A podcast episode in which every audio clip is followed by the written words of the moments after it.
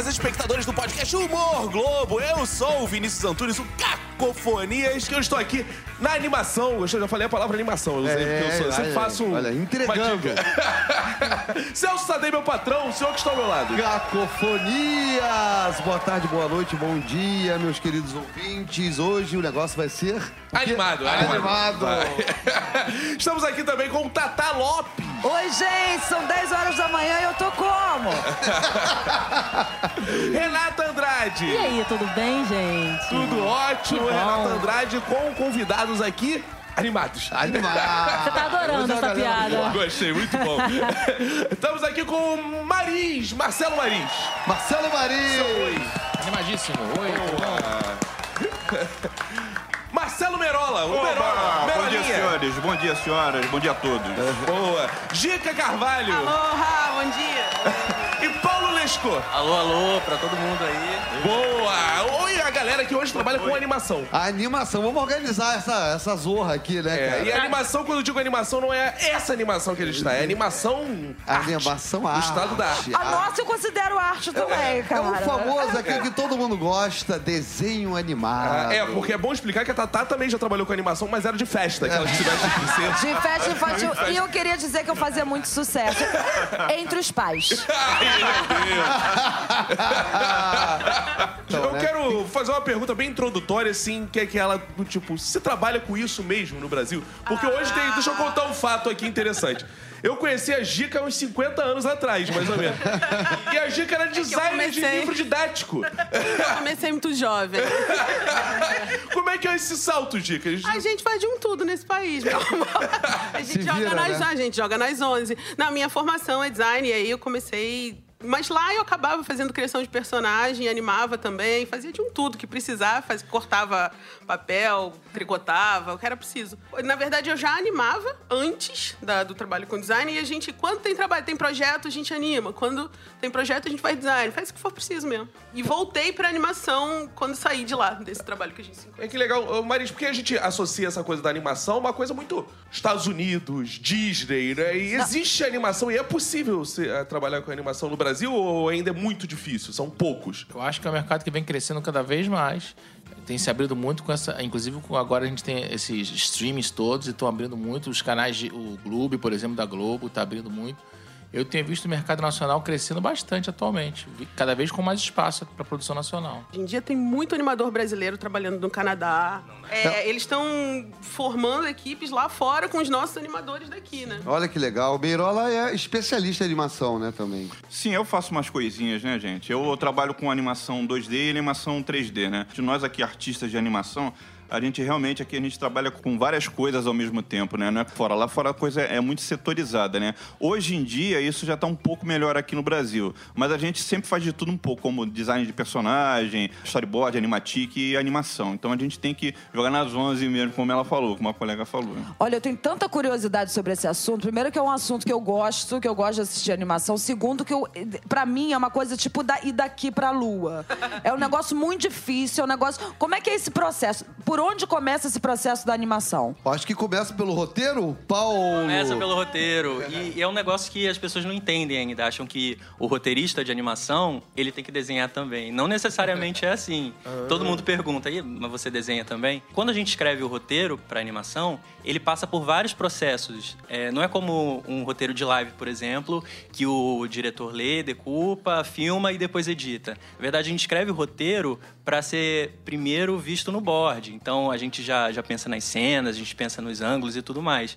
E o animador ele acaba não lendo o roteiro. O border, o, o artista do, do storyboard, que faz o animatic, ele é o grande parceiro do roteirista nessa primeira etapa.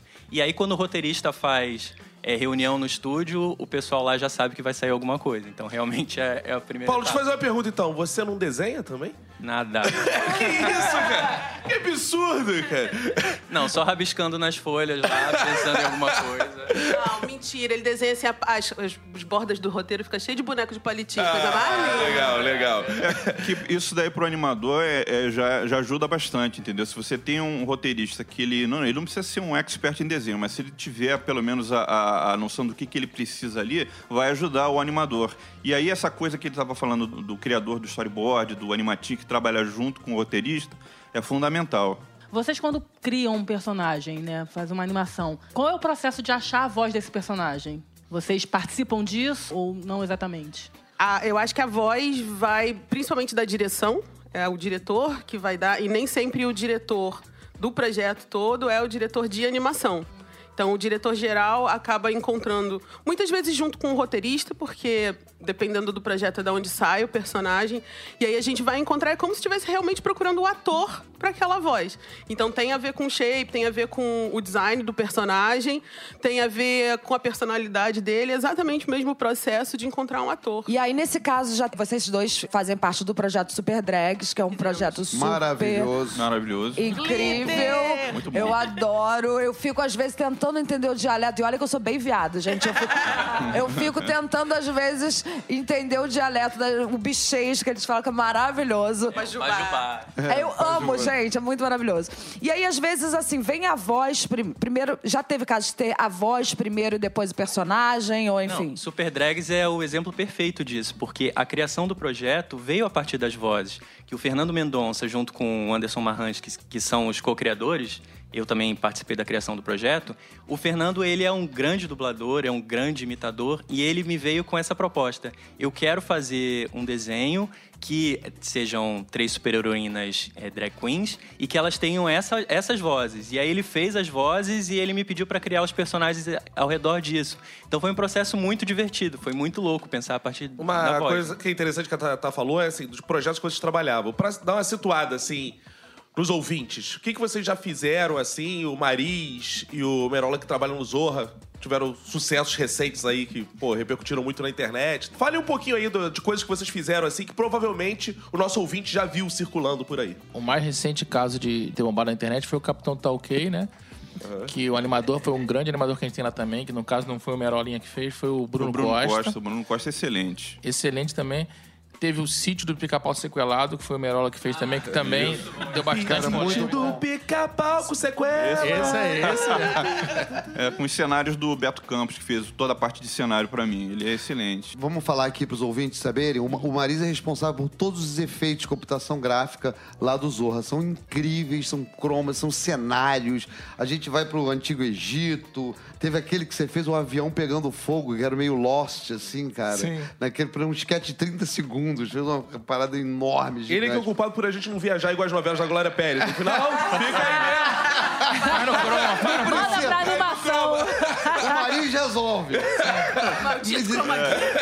Mas, Tem que você- voar, né, gente? Tem que voar. Bota uma tela verde. Mas pra gente entender, aí você faz esses efeitos, mas você disse, o Merola é o responsável pela animação, o Bruno e tal. Sim, então sim. é- são coisas diferentes. São coisas diferentes. Zorra tem muitas, você falou de efeitos visuais, de efeitos de, de croma, que você coloca uma pessoa que não estava naquele local, naquele país, naquele cenário, no Egito, ou bota um personagem pra voar, ou fazer algum efeito diferente. O Zorra usa muito esse- essa criatividade. Manda Essas- pra lua, faz batalha medieval, faz de tudo. Aí você trabalha em parceria com animadores. Sim, porque às vezes o Zorra pede especificamente um desenho animado. O que é bem interessante, é uma linguagem que eu acho que dá certo.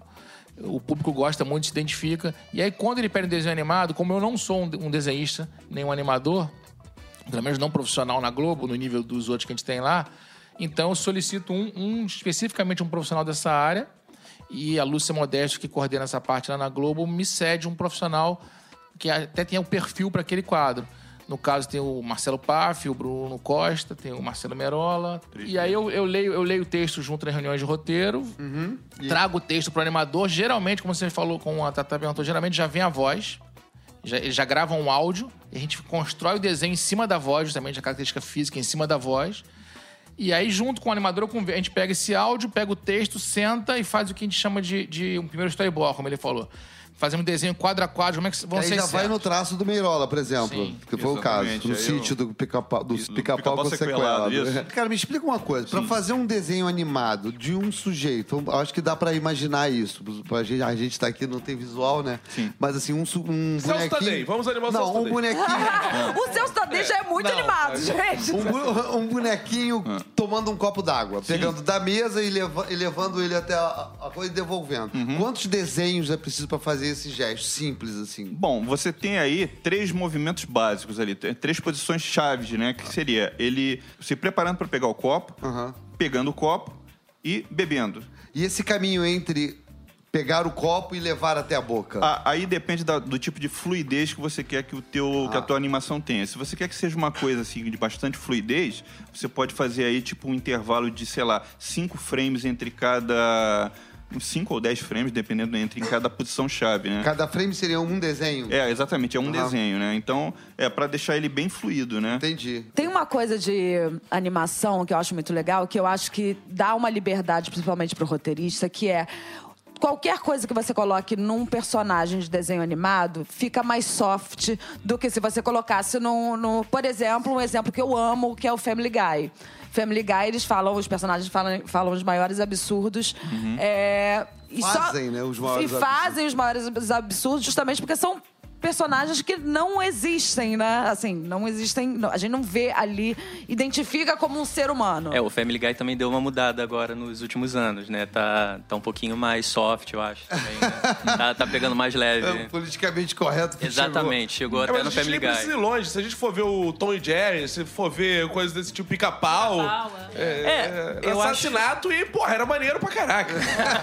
É, não, a Assassinatos violência constantes. e tudo isso. Mas eu, eu acho que tem isso de, de suavizar o- as ações e tudo mais e dar uma liberdade também na fantasia, dar uma liberdade de você criar cenas que, pra você pensar para um live action, seriam muito caras de fazer, teria todo um, todo um trabalho é, muito mais oneroso e tudo mais.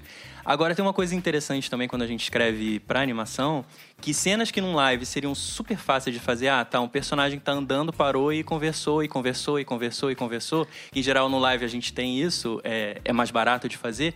Na animação não vale a pena. Então, é- essa, é- isso, os diretores sempre falam com a gente que às vezes sai mais barato você criar um disco voador voando no espaço do que colocar dois personagens pra falar, porque tem os intervalos, tem o lip sync. Se for em close, então, que é, sei lá, é uma cena de novela, na animação e também não funciona pelo ritmo. É o contrário do. da- é o contrário do live, porque Do o live. ritmo da animação é muito mais intenso, é- é tudo muito mais rápido. E eu, eu sempre, sempre vem esse exemplo pra mim na cabeça, eu sou muito fã do, do Chaves e do Chapolin. Principalmente do Chapolin. E o Chaves ele fez aquele desenho animado, é, baseado nos roteiros que o Bolanhos escreveu pra série clássica, em live e tudo mais. Eles têm que acelerar muito as ações. Assim, o Chaves é um- uma sitcom de 20 minutos, é, é lento e tal, é piada, tem pergunta, uma resposta, uma punchline, não sei o quê. E aí eles têm que colocar umas cenas de movimento para acelerar todo esse ritmo, né? Que na animação, é, quando, se você tá no, no ritmo da vida real, às vezes parece que, que você tá longe. Muito diferente, assim, do. Sim, é uma coisa meio havaiana de pau, né? Aquela. Ah, tem grito, ação, né? Uma coisa legal que eu ia comentar, a gente, no processo do Super Drags, a gente comentava muito também, que às vezes vem do roteiro, especialmente quando o roteirista tem hábito de trabalhar com live.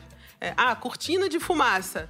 E aí, se trabalha com 2D tradicional, não é tão simples assim. Então, assim, o roteirista de animação vem sendo uma especialização importante. Vem sendo, não, é uma especialização super importante para quem tá trabalhando com animação, né? Olha que legal. Porque já começa a escrever com o pensamento do que vai acontecer lá na frente, ou com economia ou com recurso. Não, essas especificidades são interessantes porque a gente vê aqui, às vezes tem roteirista que ele é de novela, se ele vem escrever esquete, é outro ritmo, é outra pegada. é Então tem as universo. particularidades de cada coisa. Não, e é legal que quando a Gica me conheceu lá no estúdio, ela falou assim: Nossa, eu tô tão feliz de ver alguém que tá trabalhando com animação que não é, não é uma coisa temporária, né? Você tá trabalhando como roteirista de animação. De animação. De animação. Então, uma coisa que surgiu também no, no Brasil nos últimos anos. Quando eu comecei, eu comecei com um tradicionalzão na mesa também, então com desenho. E aí a gente tem uma convenção, que é uma convenção importante de pensar, e toda vez que alguém me- pergunta assim, o que, que você faz? Eu falo, trabalho com animação. Ai, com festa, você pinta o rosto. Tá, tá, tá. pinta o rosto e tal. Eu, não, é outra anima- animação com desenho, mas eu sou animadíssima. Yeah. e aí a gente vai explicar, a gente explica. Imagina só, pra fazer um segundo de desenho animado, a gente faz em, em média 24 desenhos. Meu Deus, mas tem que ter muita paciência. Tem, tem Um que ter segundo? paciência. Um segundo. É um segundo, são 24 É frames, uma 24 convenção, desenhos. 24 desenhos. Stop motion. E vem cá, e quanto tempo tem o, cada episódio do Super Drags? Os Super Drags tem 20 minutos, é, 22 com crédito e tal, a gente animava cerca de É 20 desenho, minutos. hein? É pra caramba. Mas eu tinha trabalhado no sítio do Pica-Pau animado, no sítio do Pica-Pau amarelo mesmo, animado antes, e era um, um episódio, cada episódio tinha 10 minutos, Aham. um episódio. E aí isso aí vai variar de projeto pra projeto. Eu comecei trabalhando com animação comercial, fiz muita propaganda, muito plim-plim pra, pra Globo. Depois fui fazer design, e aí a animação era pra educação corporativa, então aí começou a era digital mais ou menos ali no- nos 2000, entre 2000 e 2010. Aí fiz Xuxa, depois Sítio do Pica-Pau Amarelo e depois Super Drags. E fui me especializando na parte de assistente de direção geral. Eu queria botar muito tudo. Então, essa, essa consciência do, do geral vem dessa assistência. E o público brasileiro, ele, ele hoje já tem entendimento de que a animação não é um conteúdo exclusivamente eh, infantil? Vocês passaram por, um, por uma situação... levou uma É uma escovada. provocação. É, Uma provocação. Quiseram Quiseram doutrinar. crianças. Nossa senhora, a gente Vocês inaugurou as passaram fake por- news do Zap Zap. Deixei minhas tias A horrorizadas. gente tinha medo de traumatizar alguma criança gostasse Ali- do sítio também, né? Já que ela fez, a gente fez um sítio sequelado e falou, a gente tá, a gente tá é. destruindo a infância. Não, e o com Super as Drag deixou. É a prova real de que existe uma madeira de piroca, né? Existe. Agora é E que é maravilhosa. Agora é concreto, não quer Eu tenho uma, uma trajetória diferente porque eu me formei em sociologia, né? Eu sou cientista social e depois eu fui fazendo cursos de roteiro e tudo mais. E eu entrei no mercado como roteirista de animação, já lá no Combo Estúdio, trabalhando no primeiro conceito da Super Drags veio em 2015, até conseguir ser produzido levou um tempo, e trabalhando na, na Animalu, que é um personagem super cor-de-rosa, Animalu, super efervescente, né? Lindíssima, que tem o canal dela no YouTube. Eu eu participei desde o primeiro episódio dela, a- aquela concepção de muito inspirada na Tata Werneck, nas drag queens, né, nas, nas grandes influências da, do YouTube. E agora eu, tô- eu terminei um trabalho agora da série da Animalu, que vai estrear no Cartoon Network, e mais eu não posso falar. Ai, gente, ele é muito. Eu, eu sempre quis ser a pessoa que tá sendo entrevistada e falar assim: eu não posso falar sobre esse projeto. Projeto, né, Muito TV bom esse Fama, aquela projeto, coisa TV inteligente. É, infelizmente. Mas vem coisa boa aí. É. Você ia amar no Super Drags. Foi um ano das pessoas perguntando o que, que vai acontecer, mas o que, que vai ter. E aí saiu o nosso primeiro teaser, lembra? Com 30 segundos já começou todo mundo a cair de pau em cima. É, só queria falar também uma coisa. É, vocês perguntaram de animação adulta. Tem uma diferença na animação infantil que, quando a gente está criando, é uma chavezinha que, que, que vira. A gente sabe que tem coisas que a gente não fala, que não cabem no personagem, que não cabem no público. A gente sabe quando a gente está falando para o público adulto. É o contrário, que cabe para o público tudo aquilo tudo mais. E aí, quando, quando surgiram essas fake news do Zap, na época das Super Drags, Muita gente até hoje é, critica a gente ter tido três promos e mais duas vezes a, a personagem Vedette Champagne falando que era uma animação adulta para maiores de 16 anos. Mas eu acho que até hoje perguntariam, ué, mas desenho não é só para criança, né? Então a gente fica sempre marcando quando é animação adulta, porque de, de, de uma forma ou de outra tá formando público também, né? Idiotas do Brasil, ouvir o o Paulo Lescoi explicar essa coisa, que é uma diferença tão grande, né? Entre produtos para criança, produtos para adultos, nos horários. Pelo amor de Deus, né? E isso Já é um tá, isso é muito atraso demais, É. cara. Meu Isso Deus é um movimento céu. muito grande de educação também. A gente é acostumado no nosso país a que aula de artes é aula de fazer bolinha de papel crepom e Não é? completar. Ih, Ah. é legal fazer bolinha de papel crepom e completar para movimento de pinça. Eu tenho uma formação em educa- educação, não tinha comentado. Trabalho muitos anos com Animamundi, fazendo educação, de criando cultura de animação também. E aí, assim, é importante na educação infantil, mas a gente, quando a gente tem os jovens, a gente vem sendo educado em relação a artes, principalmente as, as artes visuais, a gente não tem essas informações. Então, assim, não é muito também culpa do público que não reconhece, mas a gente precisa dizer: olha, a animação é arte, quem ilustra é arte, o ilustrador é artista. Isso aí. E a gente, apesar de não reconhecer, né, não entender, é preciso ventilar essa informação, como você estava falando. É muito bom, De bom. que, ah, primeiro, a gente precisa ser pago sim, porque muitas vezes chega alguém pra gente e fala: Você faz um desenho pra mim? Desenha minha irmã, eu vou dar de presente pra ela. Aí você fala: Tá bom, eu vou cobrar os nossos reais. Que isso, meu primo faz por 10. Ah, e, e- e não, né? a gente velho tem um drama do designer, né? Exatamente, do ilustrador, do animador. Tem sempre alguém pedindo animação, Quando né? chega no médico, dá uma- faz uma consulta médica pra mim Não. de graça, um advogado, faz uma É, pra mim de graça. É, faz uma do consulta pra mim. ator, do roteirista Exatamente, também. O artista de uma forma né? geral. É, o que aí. eu acho interessante é que o, é, você vê a animação aqui no Brasil, ela inicialmente ela era muito ligada apenas à publicidade e propaganda, né? Hoje, hoje a gente já tem um mercado onde a gente consegue fazer série, onde a gente consegue fazer é, essas pílulas animadas, né? Isso daí pro animador e pro artista é um incentivo enorme.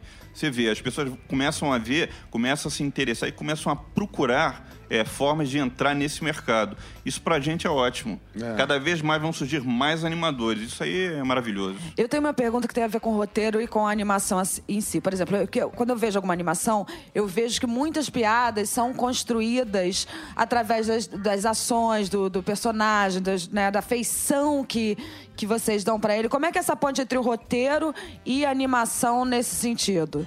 Isso é, é maravilhoso, porque são, são várias etapas na animação. E o roteiro é construído, é um esqueleto. É, o board ele vai dar muitas contribuições e na animação também. Então as gags visuais da animação, elas fazem parte, eu acho que intrinsecamente, da, da narrativa que está sendo contada, né? Tem uma participação grande da direção, tem uma participação grande do artista de storyboard e que faz o animatic, que é, né, vocês falaram, colocar o storyboard no tempo para o animador trabalhar. E aí, esse artista de storyboard indica já a expressão que é um dos princípios da animação, que é o acting, que é a interpretação do personagem. Mas às vezes chega na mesa de animação e o animador tem uma ideia genial e fala assim: não, vamos fazer ele fazendo assim e tal, e zaz, e, e vamos. E aí a ideia é passada. E aí o que o animador faz é agir como ator daquele personagem. Então.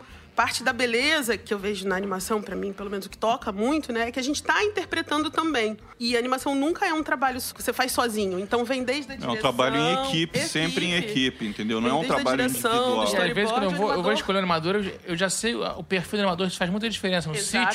sítio, eu queria o Merola porque eu sabia o tipo de humor que ele ia imprimir, que era o, o do, Ele o é do o sítio ator do precisava. personagem, No Capitão né? Tá Ok, o Bruno Costa tinha muito mais a ver com o tipo de humor, de projeto de Isso. traço.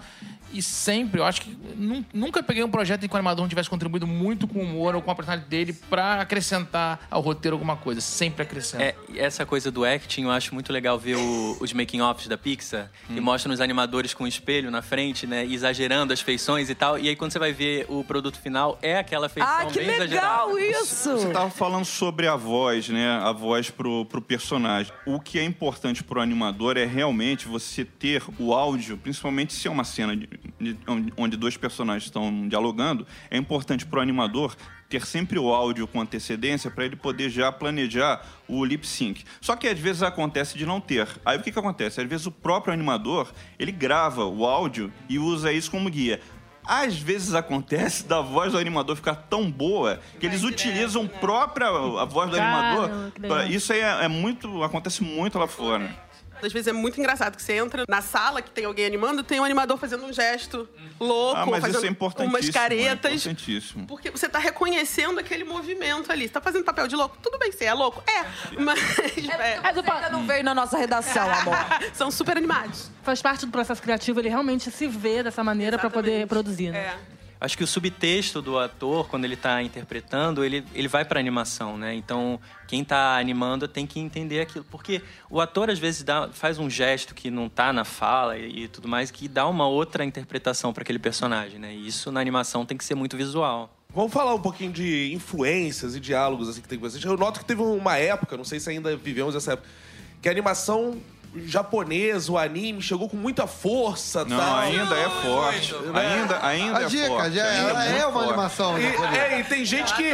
E tem animadores, eu não participo desse diálogo, não sei Hum. que lado tomar, mas que rejeitam também isso. Pô, agora é tudo parece animação japonesa. tal. Como é que é esse, essas influências de Ah, vocês? você tem que acompanhar o mercado, né? Você precisa acompanhar o mercado. Você não pode ficar engessado. Você tem que estar sempre se reinventando também, entendeu? O artista, ele tem que fazer isso. Ele não pode parar, porque senão ele vai parar no tempo, entendeu? Não pode. Tem que estar sempre olhando lá fora o que está sendo feito. Isso é uma coisa interessante porque você vê muitas crianças, quando começam a desenhar, ela- elas têm a tendência a usar o traço, às vezes, japonês. Por quê? Porque ele é um traço muito simplificado. Ele é uma síntese da figura humana, né? E essa coisa dos olhos grandes, expressivos, né? Isso daí, para criança, é marca, né?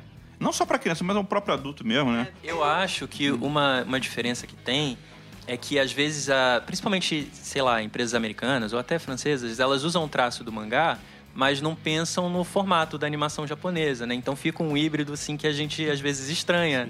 É, a animação japonesa ela tem muitos gêneros, né? Então tem desde o, o Miyazaki, maravilhoso, com, com aqueles, aqueles longos do, do estúdio Ghibli, até séries de, de super-heróis e samurais sanguinolentas e que, que a gente também ama. O pessoal da Madhouse.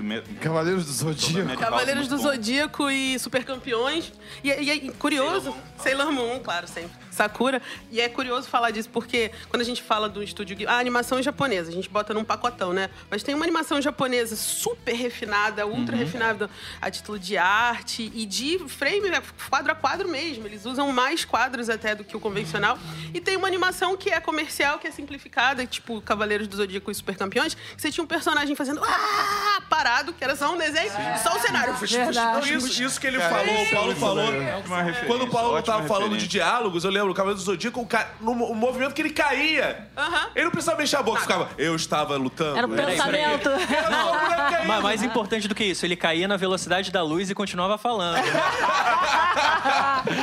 Cara, eu sou daquela época que tinha aqueles desenhos desanimados do Hulk, sabe? Capitão Asa. é, maravilhoso. Entregando a idade. Capitão Asa, Maravilhoso. passava Capitão Hulk. Asa, É maravilhoso. exatamente. Maravilhoso. Eu era muito fã, você falou de referências, era muito fã do trabalho do Alex Toth fazendo Liga da Justiça, Sim. Super Amigos. Caraca. Era super Enquanto isso, na sala da justiça. Enquanto isso. Mas genial, Não, mas olhando hoje é super legal, gênio. assim, cara. que Eu lembro assim, era meio careta demais, não era? Era, era, e super... Speed Race. Pô, maravilhoso. E Caverna do Dragão, gente, pelo amor de Deus. O único erro do Caverna do Dragão é ele não ter infinitas temporadas. E atualmente, o que, que vocês veem, assim, e consomem que é a influência de vocês, ou que vocês acham último- muito bom? Marisa não tem tempo de último ver que eu porra assisti, nenhuma, tá é. sempre no estúdio trabalhando. Quando eu chego de madrugada, eu, eu tava vendo Rick and Morty, que chegou a temporada nova, eu gosto muito. Maravilhoso. E acho esse- essa nova, como você falou, do humor adulto, eu acho muito interessante a liberdade que eles estão tendo agora pra fazer o politicamente incorreto, como o Super Drag também. Consumi bastante Rick and Morty também, trocou novela, trocou qualquer coisa, chegava em casa, era a hora do Rick and Morty. Tenho assistido Irmão do Jorel, minha última descoberta é o Osvaldo, que é incrível. Me surpreendi super positivamente com o Shira, que gostei bastante. A versão nova, A né? versão nova. Ah, é? Apesar de ser old school e ter consumido a versão antiga, eu gostei do que eles fizeram com a, com a recente. Eu, atualmente, a nível de animação, eu tenho procurado coisas novas no YouTube mesmo, entendeu? Então eu tenho, tem uma série que eu acompanho muito que é chamada Salad Fingers, que é uma série Como é, que, o- como é que o público pode achar coisas novas no YouTube? Porque o YouTube, cara, é tão vasto. É, Qual é a dica que você dá de procura, de busca? Quando você for procurar animação, procura animação, Aham. é, tomando sempre cuidado para não, não ser um. um Cair no. Xvideos, né? É, exatamente, né? É. E o Não, algoritmo vai te levando. Aí vai É. se levando, é. É, nó- nó- é, nós adultos, a gente sabe lidar isso de forma tranquila, né? Agora, os pais sempre têm que tomar cuidado né, com o que, com o que os filhos estão olhando, né? É sempre bom ter um, um acompanhamento dos pais, assim, né? Olha a dica aí, bicho. tá Olha a dica né? aí, bicho. Ah, É. Aqueles conselhos de He-Man! Conselhos de He-Man! Filhos do He-Man. E uma série que eu gosto muito, que eu tô acompanhando muito, é O Incrível Mundo de Gumball, que tem um humor super ácido, bom. uma puta crítica social foda, e é pra criança e é pra todos os públicos. É, muito legal, muito, né? muito engraçado. Cara, teve, tem dois sucessos nacionais que, que ganharam o mundo, eu acho, que é o Amigãozão e o Peixonauta, né? Que foram, tra- foram trabalhos incríveis, coisas que há alguns anos atrás não se pensaria que séries nacionais, produções nacionais, ganhando mercado internacional, né? Sim, é- é- eles são muito do, do marco, assim, do- da série brasileira. Principalmente o Peixonauta, o, o Amigãozão aqui no Rio, o Peixonauta lá em São Paulo. Pra gente é um marco, assim, dali veio série atrás de série. Foi, foi fundamental pra gente Abriram se, portas, né? Acho que é, se entender como mercado. Principalmente, de montar a equipe e ver funcionando no Brasil com a nossa realidade uma equipe de animação. Eu, na minha infância, criança dos anos 80, eu jamais imaginaria. Eu fui fazer outras faculdades, outras coisas, porque eu jamais imaginaria que tinha um estúdio aqui funcionando. Porque sempre existiu, claro, tinha gente fazendo, mas era. É, eram núcleos pequenos, pequenos, né? E aí a produção em série, que veio com Peixonauta e veio com Amigãozão, deu visibilidade pra gente também internacional. Agora, uma pergunta, assim, que eu tenho muita curiosidade, que eu tenho sobrinhas. Peppa Pig e Baby Shark. Tem pacto com o demônio? Sim, né? A equipe inteira. Eu queria saber disso. O que você tem de versão inapropriada do Peppa Pig na- no YouTube. Versão proibidona de Peppa Pig? Olha aí, galera. Até Vamos porque a procurar. Peppa Pig parece, se vocês olharem bem. É, parece alguma coisa. Não, e se você. Parece personagem do Super Drag. É. mascote, mascote. O É Dildo, o Dildo parece como. Uma, uma, alguma coisa. Mas pior ainda é quando eles colocam isso como jogo no tablet, né? Aí você sabe que é um inferno mesmo.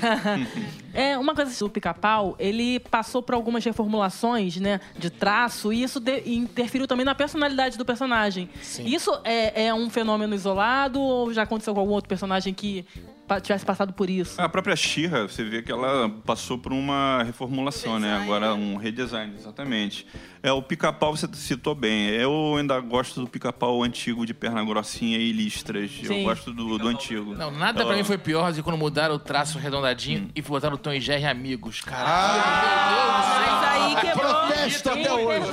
Mas aí quebrou a essência dos personagens, né? acabou com o desenho. É, porque aí, essencialmente, eles estavam fazendo, não era só um redesign da forma, né? Nossa. Era, era a essência. Era Pois é, sabe? isso Bota o, o esqueleto e o He-Man amigos, não É, e na verdade o que eu vejo muito é que eles, é, o cinema americano, internacional de qualquer forma, tá querendo ganhar dinheiro com as franquias. E às vezes alguém tem uma ideia de, um, de uma série, de um personagem, talvez eles pensem assim: ah, mas a gente já tem determinada franquia, por que, que você não faz aí? E às vezes muda a personalidade daqueles personagens. Né? Isso tem um pouco a ver com a resposta, agora uma resposta mais séria pro que a Tata falou, é, de alguns produtos que são produtos de venda, são produtos para criança consumir. E aí a gente chama até a atenção dos pais, porque olha realmente o que o seu filho está consumindo. Será que é conveniente? E aí precisa assistir sim.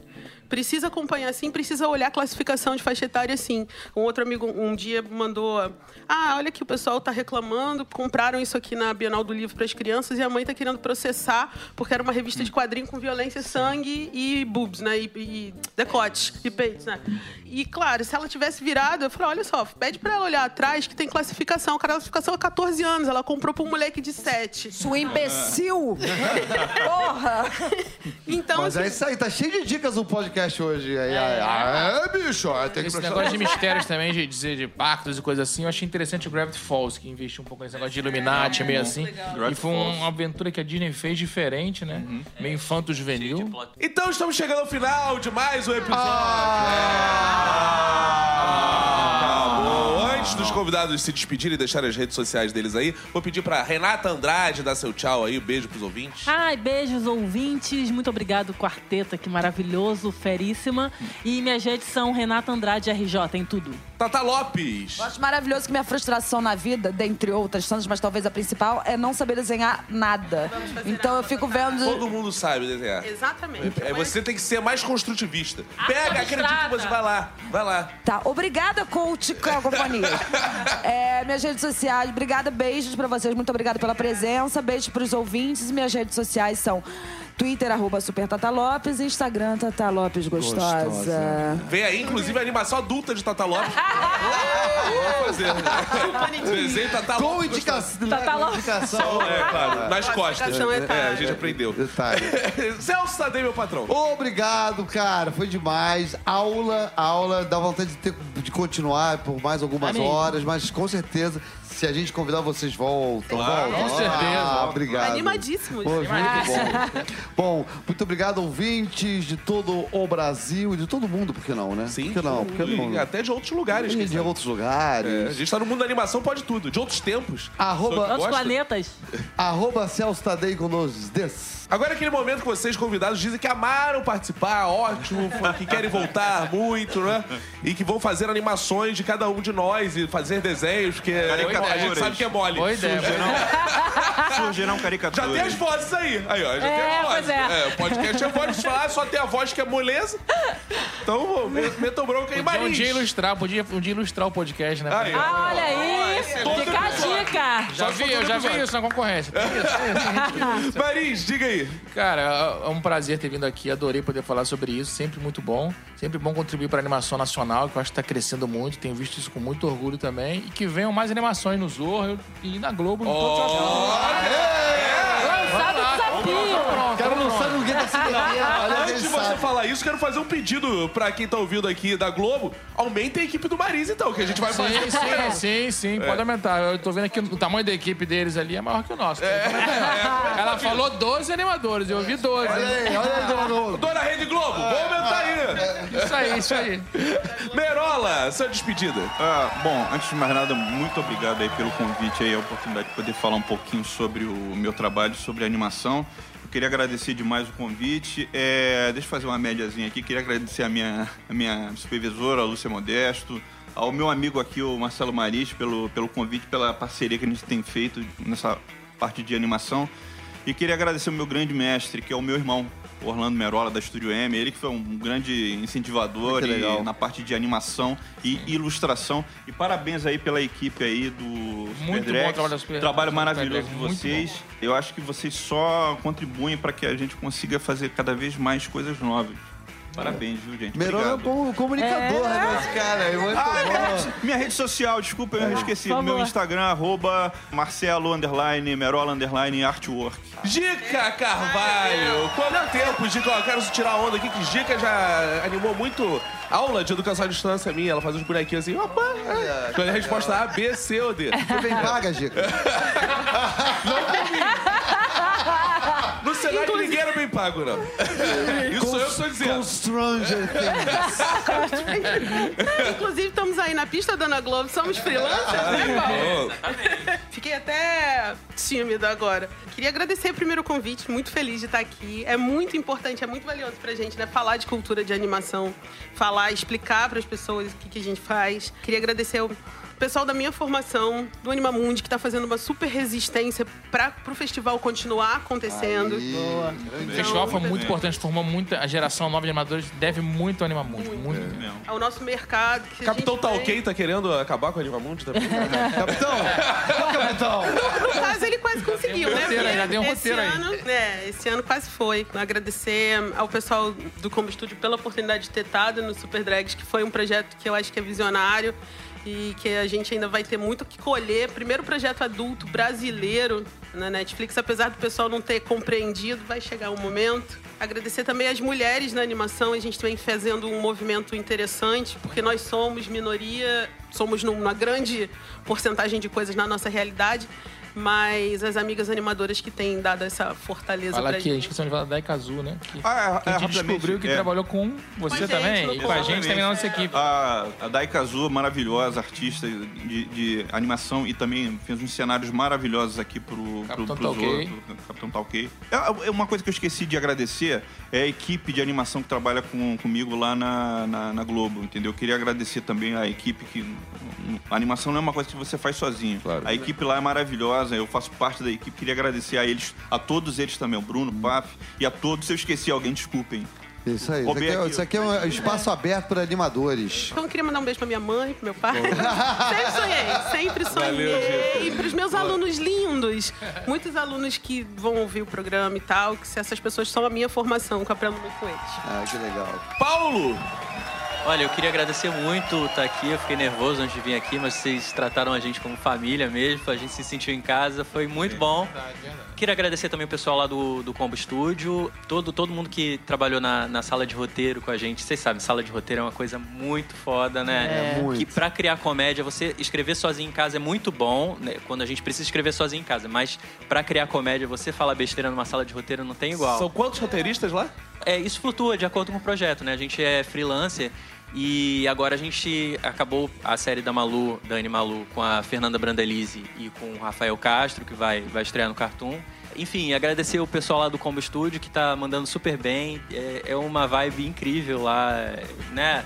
É, Todo mundo que entra lá fala que se sente assim no, no lugar de, de tranquilidade, mas também de, de, de muito riso. Enfim, é isso. Agradecer o convite de vocês também. Obrigado, gente. Obrigado, Valeu, Paulo. Isso aí, gente. Episódio de hoje. Sou Cacofonias em todas as redes sociais. Beijos, tchau, valeu! Uh!